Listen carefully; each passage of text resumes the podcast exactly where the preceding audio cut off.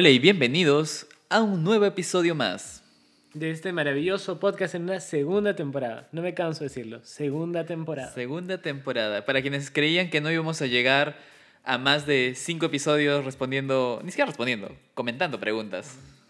Pero bueno, como tú bien lo dijiste, eh, vamos a hacer uno de nuestros especiales. Algunos dirán que nos, nos falta temas, nos falta iniciativa. no ingenio. sabemos qué más No hacer. sabemos qué más hacer, No. pues no. Lo que nos pasa es que nos encanta este juego. Que es preguntas de mierda que hemos robado, creo, siete episodios con esto de leer Uh, las preguntas. ¿Cuántas cartas hay? Creo que 52. Claro, va a haber... Va a haber infinidad. 52 episodios solo de esto. Sí. Y que son mis episodios favoritos, por cierto. Si no saben exactamente de qué se trata, pueden escuchar los anteriores eh, episodios de la primera temporada. Pero bueno, en esta segunda temporada eh, nosotros leemos un juego que se llama Preguntas de Mierda. Eh, que es un juego de cartas con preguntas. Y nosotros no las respondemos, sino opinamos sobre la pregunta. Y eso es todo lo que tienen que saber. Ese es el tema de hoy. Pero. Pero. Hoy día no estamos solos. No estamos solos, Cindy. Algún- Pero en realidad, ¿no estamos solos todo el tiempo? Qué ¿Alguna- pregunta de mierda. Hoy día tenemos un gran invitado. Ya nos acompañó en una anterior ocasión hablando de conspiraciones. Pero hoy nos va a acompañar para hablar de preguntas de mierda. Les quiero, le quiero dar una gran bienvenida al emprendedor, CEO de Black Horse, profesor, dotero profesional, conspiranoico activo en Reddit, Mauricio Arias.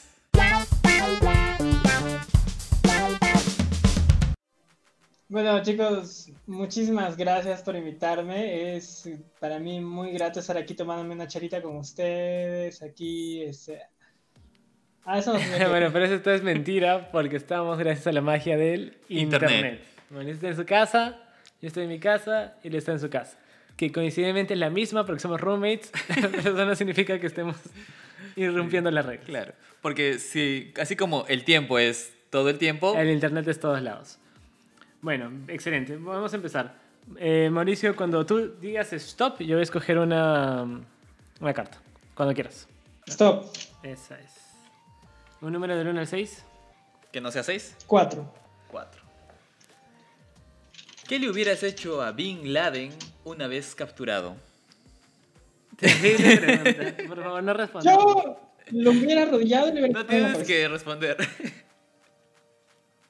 Bueno, lo hubiera arrodillado y, y le hubiera disparado en la cabeza. No hubiera, Es que eh, no hubiera yo retroceder en el yo- tiempo y educarlo bebé. No, no, o sea, yo creo que hay criminales que, digo, de manera muy personal, ¿no? Sí los mataría. O sea, por ejemplo, si yo, digamos, fuera, digamos, Superman en el mundo de DC, yo veo que el Joker ha hecho llover vidrio sobre Gotham City, y veo que lo encierran y al día siguiente se vuelve a ir de Arkham y al día siguiente va a matar otras veces mil personas, yo prefiero matarlo a él y ya vale. O sea, voy En ese caso yo que sería Batman te detendría. Te detendría Mauricio Superman. No, pero mira, considera que en Injustice, que es un cómic que se trata de eso, Sí, Batman en una parte le dice, yo entendería si solo hubiera sido el Joker. claro. Entonces, yo lo mato y levanto las manos y digo, ya, ya fue, papi. Claro, pero mal ejemplo porque Claro. comenzó con el Joker y cómo terminó. claro. O sea, mira, pero el hecho es de que, incluso, mira, a ver, la justicia más tradicional, que digamos, en- yéndonos al mundo del derecho, solamente hay dos formas de hacer derecho, el common law y el civil law. En esas dos formas de hacer derecho existe la pena de muerte. Y es cuando un criminal no se va a reinsertar a la sociedad o tiene algún defecto que ya hace que su eh, recuperación sea imposible. Entonces, para eso hay diferentes sistemas. Hay, digamos, países como Perú que han elegido que a esas personas que no se pueden recuperar se les puede meter un manicomio. Pero hay otros países que han elegido que ante eh, esa situación, en vez de mantener a alguien durante toda una vida, porque va a ser exactamente lo mismo, deciden matarlo. Entonces, este, esa situación está contemplada dentro de la justicia tradicional, ¿no? Entonces, digamos, y ya no me le preguntas, si yo veo a alguien que ha matado un montón de personas y al día siguiente va a volver a matarlas, puede ser por dos situaciones, porque está enfermo o porque en todo caso él ha, eh, ha decidido hacerlo así. Entonces, si esta situación se forma de esta manera, yo levanto las manos, digo, ya fue varón y, ya, pero... Ahora, el Joker está enfermo o decide hacerlo así. Eh, digamos, en, podemos decir la situación de que está enfermo, y di- algunos dicen, pues no, dentro, si está enfermo no lo puedes culpar de sus actos. Entonces, no puedes castigarlo por algo que él no decide. Pero yo digo, eh, el problema es esto, es que si él es un tipo tan inteligente, tan hábil, incluso tan fuerte, que se puede escapar de la cárcel de máxima seguridad de la, Tierra y al día siguiente volver a matar otras mil personas, este, yo creo, ya no hay solución. Bueno, existe una solución. Claro, pero o sea, mira, en realidad, no, no quiero seguir más, pero yo recuerdo, por ejemplo, que hay varios cómics donde al ex Luthor, al ex Luthor, lo, lo, lo apresan en una cárcel en Arizona, en un desierto lleno de cadenas por todos lados, con un, campo de fuerza impenetrable. Y yo cuando leí este cómic dije, oye, ¿y ¿por qué no haces esto con el Joker? O sea, ¿por qué lees Luthor Claro. sí, con el Joker no? ¿Y a dónde lo hicieron al Joker? A Arkham, que es uno de los sitios más corruptos del mundo, una- un lugar totalmente inseguro, construido hace millones de años. O sea, tú literalmente estás caminando, mueves una piedra y se cae el muro, mañas. O sea, tampoco no es que se han esforzado tanto en, en detenerlos, te diré. ¿ah? Es que, mira, es que ese también es el problema. Si tú tienes un sistema que es permisivo con los criminales, vas a seguir pasando cosas. Como por ejemplo, hay asesinos, y ya no a, digamos, al caso, digamos, Charles Manson y otros, que desde la cárcel han ordenado este, asesinatos. Entonces, si ellos están contenidos y se ha hecho lo máximo que puede hacer la sociedad Es que no que han es, hecho lo máximo. ¿no? eh, bueno, lo, bueno, lo máximo que hace la sociedad por- con un criminal es restringirle la libertad, que se considera, digamos, uno de los primeros derechos humanos. Entonces, se considera que si eso ya está restringido, pues es una de las máximas cosas que puede hacer. Entonces, Claro, no, en si el sistema ha agotado sus recursos, Es que no han agotado sus recursos, eso voy, o sea. No, es que, no son a ver, si es que de- ningún... A ver, es que pongámonos un ejemplo, ¿no? Ya digamos, tú eres un criminal que es corrupto, que tiene mucho O dinero. sea, que mata mejorar las gente. cárceles. Eso, eso tienes que hacer. Mejorar el proceso. Mejorar el proceso de las cárceles, me- hacer cárceles smart 2.0, donde no tengan Es que eso implica muchísimas otras cosas. O sea, eso, eso implica, mira, para mejorar las cárceles, tú tienes que sacar ese presupuesto de otro sector. No, Y los otros sectores que son arreglar tu salud, presupuesto nacional. que- educación, o sea, cultura. estamos viendo ahorita, con esta pandemia, que el presupuesto anual, es, el dinero es una invención de, de no es la el villano. sociedad, El- claro, el, dinero no es claro, el o villano. sea, hay que hacerlo No, por bien, eso no eso lo es veo. todo. Es que yo no culpo el dinero porque el villano mate. Quien ha matado es él. Claro, eh, Entonces yo tenemos, digo- o sea, entendiendo que es necesario en una sociedad tener cárceles, hay que Claro, mejorar el para, para mí, o sea, para mí... Y obviamente, el- perdóname que, que corte, eh, obviamente digo, hay que mejorar el sistema penitenciario por, o sea, hacia sueltas, ¿no? Yo no he venido acá a arreglar ningún sistema eh, penitenciario de- del mundo en tres Claro, minutos, claro. ¿no? O sea, yo te concluiría esta pregunta con, con esta idea, ¿no? Donde tenemos deficien- deficiencia en, en- bajo esta premisa en las cárceles, Ujú. en el proceso de justicia. Si, si, algo, si hay una razón por la que no apoyo el tema de la pena de muerte, es porque justamente esas deficiencias no me aseguran que las personas que vayan a ser condenadas sean, sean siempre culpables. Y- o sea, una pena justa a su... o, perdón, Sí. eh, justa a sus, a sus crímenes. Tantos casos que ha habido de después de años se ha dicho, sorry, nos equivocamos.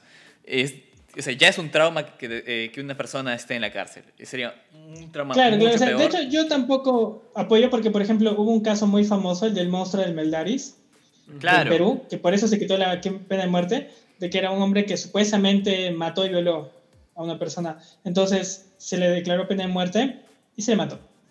Años después, bajo una investigación muy rigurosa, se descubre que él es inocente. Entonces, en ese caso, tú dices, obviamente, al sistema, ese, si este sistema judicial tú le concedes la pena de muerte, uff, va, va, va a haber una masacre aquí. Ahora, al tema, digamos, al tema que me voy es que, por ejemplo, las cárceles tienen un objetivo. Y eso en todos los códigos está, es su primera línea. el objetivo de la privación de la libertad es reinsertar al reo en la sociedad. Pero ahí lo que yo me pregunto es, ¿qué pasa cuando no se puede? Cuando eso nunca va a suceder. Pero Pues ¿cómo por eso tomé el caso del? Joker. Porque, por ejemplo, el Joker no se va a reinsertar en la sociedad. Entonces, en ese caso, digamos, yo como Estado no voy a poner la pena de muerte porque yo sé que vamos a fallar. Pero si yo fuera Superman y tendría a Bin Laden a mi frente, lo mato. Bueno, Y si yo era fuera un pregunta, justiciero. Sí, Sería Sí. tipo Punisher. O sea, sería tipo Punisher. Sí. O sea, si yo veo un mafioso que lo están metiendo 10 veces a la cárcel, sale, o por último, lo meten a su cárcel, pero en la cárcel está en una suite de oro, donde lo visitan, donde tiene sus negocios, donde tienen comida de primera, y lo encuentro otra vez en la calle, lo mato. Claro, pero también en ese hipotético caso, obviamente, también yo podría ser Batman, porque obviamente es millonario. Y algo que se pasa mucho por Agua Tibia es que eh, Bruce Wayne hace un montón de cosas por la, por la ciudad, por ejemplo. Él eh, invierte dinero en mejores cárceles, él eh, apoya campañas eh, políticas que Claro. ayudan a la sociedad.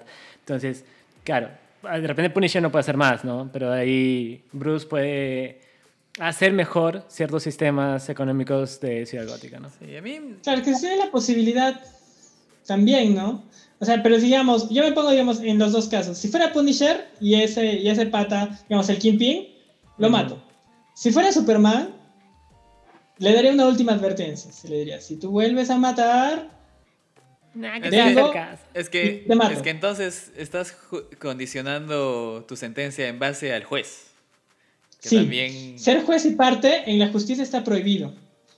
Pero si yo tendría la posibilidad, lo haría. Me alegro. Entonces yo le diría, sea si tú sales y otra vez matas, te, co- ya, ya- ya, te mato. Sí. Ya, eso es lo que haría. Y si lo vuelve a hacer, ya, yo me lavo las manos y digo, Gigi varón. Muy bien. Era, era ese, exactamente esa era la pregunta. Podemos hacer, creo que por el tiempo, una última. Ya. eh, no, diría que podemos hacer esta y una más. ¿Ya qué? ya, ya. de- ¿Qué? ¿Qué he dicho ya? La- una última. Yo te dije esta y una más. Dos dices. Sí. Um, ya, bueno. Entonces, Molly, por favor, cuando tú digas stop, será nuestro honor escoger una carta. Stop. Esto es totalmente al azar, ¿eh? creo que la gente está diciendo, no, esto ya está pactado, ya tiene guion, Sí, son- Claro, a Mauricio vivo". le dan esas Son temas clickbait. ¿no? Claro, claro. Mauri, número del 1 al 6 que no sea 4 ni 6. Uno. ¿De qué color es la vida? Ah, mm, a ver, siendo que la vida es algo individual de cada persona, creo que el color de cada vida es el que elige la persona, ¿no? O en todo caso el que le toca. ¿En qué contexto ustedes dirían que usarían esta pregunta? O sea, no, es- no una primera Yo- cita. Yo digo, de frente. Ya, no, no diría que es la primera cita, pero mira, lo que pasa es de que en los análisis artísticos de la creatividad hay unos ejercicios que me parecen muy interesantes en los cuales tú pones a expresar algo de una manera que normalmente no se hace. Por Ujú. ejemplo, no sé, como en ese capítulo de Los Simpsons, dibuja la dignidad y él dibuja un círculo y tal cosa, ¿no? Entonces, por ejemplo, el hecho de pensar en qué color es la vida es un ejercicio clásico de eso, ¿no? Entonces, por ahí la- la- la- es, es como un ejercicio, o por lo menos lo que yo tengo entendido, o de donde yo vengo, son ejercicios donde tú tratas de ver cómo es la creatividad, ¿no? O por ejemplo, decir, no sé, em, dibuja la paz. Claro, claro. En ese, en ese O- caso que tú te refieres, creo que no hay respuesta incorrecta. Claro. La es respuesta de- de se como- como genera ¿no? depende de la O persona. no sé, cómo, Pero la respuesta te cómo da suena la guerra. contexto. Claro. Pero creo que... Claro, ¿no? Me Porque pareciera- ahorita yo estoy poniendo bajo ese contexto, ¿no? Claro, me parecía... Pero si lo ponemos en una primera cita para sacarle conversación a una flaquita, pues obvio va a tener otro, otro contexto, ¿no? No sé si para eso. ¿ah? Yo, eh, yo creo que puedes conocer más a una persona por cómo se autodescribe, cómo se autoevalúa, que lo que el speech que ya tiene preparado para decirte. Sí, también, o sea, la gente que nos está escuchando, no, tampoco no somos nadie... eh, Disclaimer. Claro, psicólogos especializados, ¿no? O sea, si te dice, eh, para mí la vida es eh, tal cosa, tú puedes asumir pero en, un- en algo totalmente, no voy a decir superficial, pero no a fondo, ¿no? O sea, No, pero yo lo anoto. Y, Y- luego lo investigo. ¿De ¿Dónde vas a investigar? A menos que vayas donde tu amigo eh, psicólogo y no vas a hacer eso, pues vas a poner qué significa el negro de los sueños, mañas. Algo, algo de verdad debe Mira, haber. aquí empiezan las conspiraciones. Claro, claro. pero cuando, cuando alguien empieza a investigar, ¿no? Pero Parece a mí me invitado para parecería- investigarme porque estoy diciendo mucho. Claro, a mí me No, parecía si peor. mañana desaparece mi, mi- mi perfil de Facebook, ustedes, gente de- del podcast, sabrán por qué es. Claro, es- pero esto no va a salir mañana, ¿no? Esto va a salir de- en un mes la gente... Claro, ya ya cuándo la pista. No Claro. va a salir mañana. ¿Por qué será? Ah, ¿Por qué será? A mí me parecería peor si te responde algo, pero totalmente inamovible. Que te diga, ah, no, que eh, para mí el color de la vida es el rojo. Ah, bueno, en ¿qué tal? Ah, bueno, es por esto. No, no, es roja. Y si te dice lo contrario, no, es roja. Ok, ok. Claro, entonces es casi como un ejercicio esa pregunta, ¿no? Ujú. ¿Ustedes Es como esos ejercicios filosóficos de qué pasa cuando un objeto inamovible Se choca contra un objeto claro. imparable. Sí. Bueno, una más dices tú. Sí. Ya, la última. A ver, a ver. Vamos, go. Tú dirás. Stop. Puede ser dos, Puede ser cualquier Tres. número del 1 al 6 que no sea 1, 4, 6. dos, tres, Tres. cinco. Dos. Dos. ¿Dos? Dos, dos. ¿Contra qué personaje de ficción te gustaría luchar? O sea, a mí con Contra nadie, yo. porque ¿por qué tendría que luchar contra alguien, no? Mira, siempre que tenga la capacidad, ¿no? Obviamente, porque si ahorita voy y me peleo con el Joker, probablemente me mate, ¿no? Pero si yo estaría en la situación o tendría el, poder o la fuerza suficiente como para echarme con alguien, pelearía con, con el Joker. Ya, para acabar con esa historia, dices, pero y... Ya, ponte... Esto es muy, muy variado, porque yo creo, asumo que tú pelearías con el Joker para acabarlo y que deje de hacer tanto mal en esta ficcionalidad de Gotham. Pero ¿qué pasaría si al enfrentarte lo estás trayendo a esta realidad? O sea, ya por gusto. O sea, o le ganas o le ganas, porque si no estás a- Claro. desatando algo terrible. Si, si soy Batman, No, Probable- eres Eres, Mauricio. eres Mauricio Arias. o sea, pero elegiría no enfrentarlo. Porque, digamos, Joker puede matar. Pero si sería Superman, lo traigo y lo llevo al sol. Pero si fuera yo, así yo, elegiría pelear mm, así, a ver, con un personaje de ficción. Ahora, también es luchar. Eh, No sé si quieren escoger algo de más eh, intelectual de repente. Sí, yo me voy a ir por ese lado. De hecho, yo me voy a ir por el lado de. Un debate ideológico o algo así. Claro. A Gandhi. Mira. ¿Por qué? Pero es porque no me cae. Gandhi. Claro, claro, claro. O sea, yo en esa situación hubiera alzado el pueblo en armas, no, no, no me hubiera quedado así. Entonces, eh, por eso debatiría con él, ¿no? Te, te había dicho. ¿Tú conoces a Magtal? No, fue el que te intentó hacer eso como tú y por eso yo soy Gandhi y él no. Claro, claro. entonces, en- entiendo de que él ha, ha tenido muchos debates, ¿no? Pero probablemente mi debate acabaría en violencia. Como el debate de la corona inglesa contra Gandhi y por eso Gandhi es Gandhi. Claro, claro, algo así. Sí. Entonces, si yo gano, eh, bueno, debería tener al- algún privilegio con la reina, ¿no? No, no, no sé si funciona así, pero sí, digamos que sí. ¿Por qué no? Llamaría, por si acaso. Claro. Sí. En, en mi situación. No, no, que- perdón, claro, me imagino que eh, Mauricio gana ese debate y se anexa otra vez la India a Inglaterra. Sí, como, Claro. Miren, perdió, obviamente nosotros tenemos más derechos y pon. Ajá. Mala idea. ya, que estamos en eso, también a Australia y Nueva Zelanda y Canadá, ¿qué se creen? Estados Unidos, Estados Unidos, también. una vez, claro. Que comiencen otros los conflictos con Francia. Sí, si quieres, ya, ay, bueno. De Yapa. Sí. Yo no sé si podría responder esta pregunta, pero la usaría para, o sea, para as- asentar que no soy una persona que cree en la violencia, Ajá. a diferencia de Mauri. Eh, sí, lo usaría como que si me lo preguntan, no, yo no, con, yo no lucharía con nadie porque no creo en la violencia física. Ujú. Ahora, otros tipos de violencia, eh, puede que sí, pero no en la física. Uf, qué peligrosos son esos. Eso me, me parece un buen final con respecto a ese último capítulo de Preguntas de Mierda. Habrá muchos otros más. Habrá muchos otros donde Mauricio vuelve a acompañarnos. Siempre es un gusto tenerte y, y muy productivo. Eh, no sé, lánzate tu rico cherry. Este, bueno, chicos, muchísimas gracias. Este, una vez recalcando, por si acaso, de que sí estamos alejados, hay que respetar nuestra distancia. Eso es súper importante. Y bueno, Claro, me eso, imagino a alguien que le esté escuchando esto de cada dos años y que dice, ¿por qué? No entiendo. Eh, ¿Por qué Ah, tienen ya. que- Ah, lo, lo- Pero si alguien está escuchando a alguien de aquí dos años, eh, bueno, la humanidad en este tiempo todavía existía. Eh, si quieren agarrar algo de comida, bueno, mi casa está por donde está la arapa. Bueno, ya. Pero, eh, bueno, igual, muchísimas gracias por, por tenerme aquí. Esta sección, de hecho, me encanta, me encantaría repetirla. Este, estas preguntas creo que son muy interesantes, ya si se responden o no.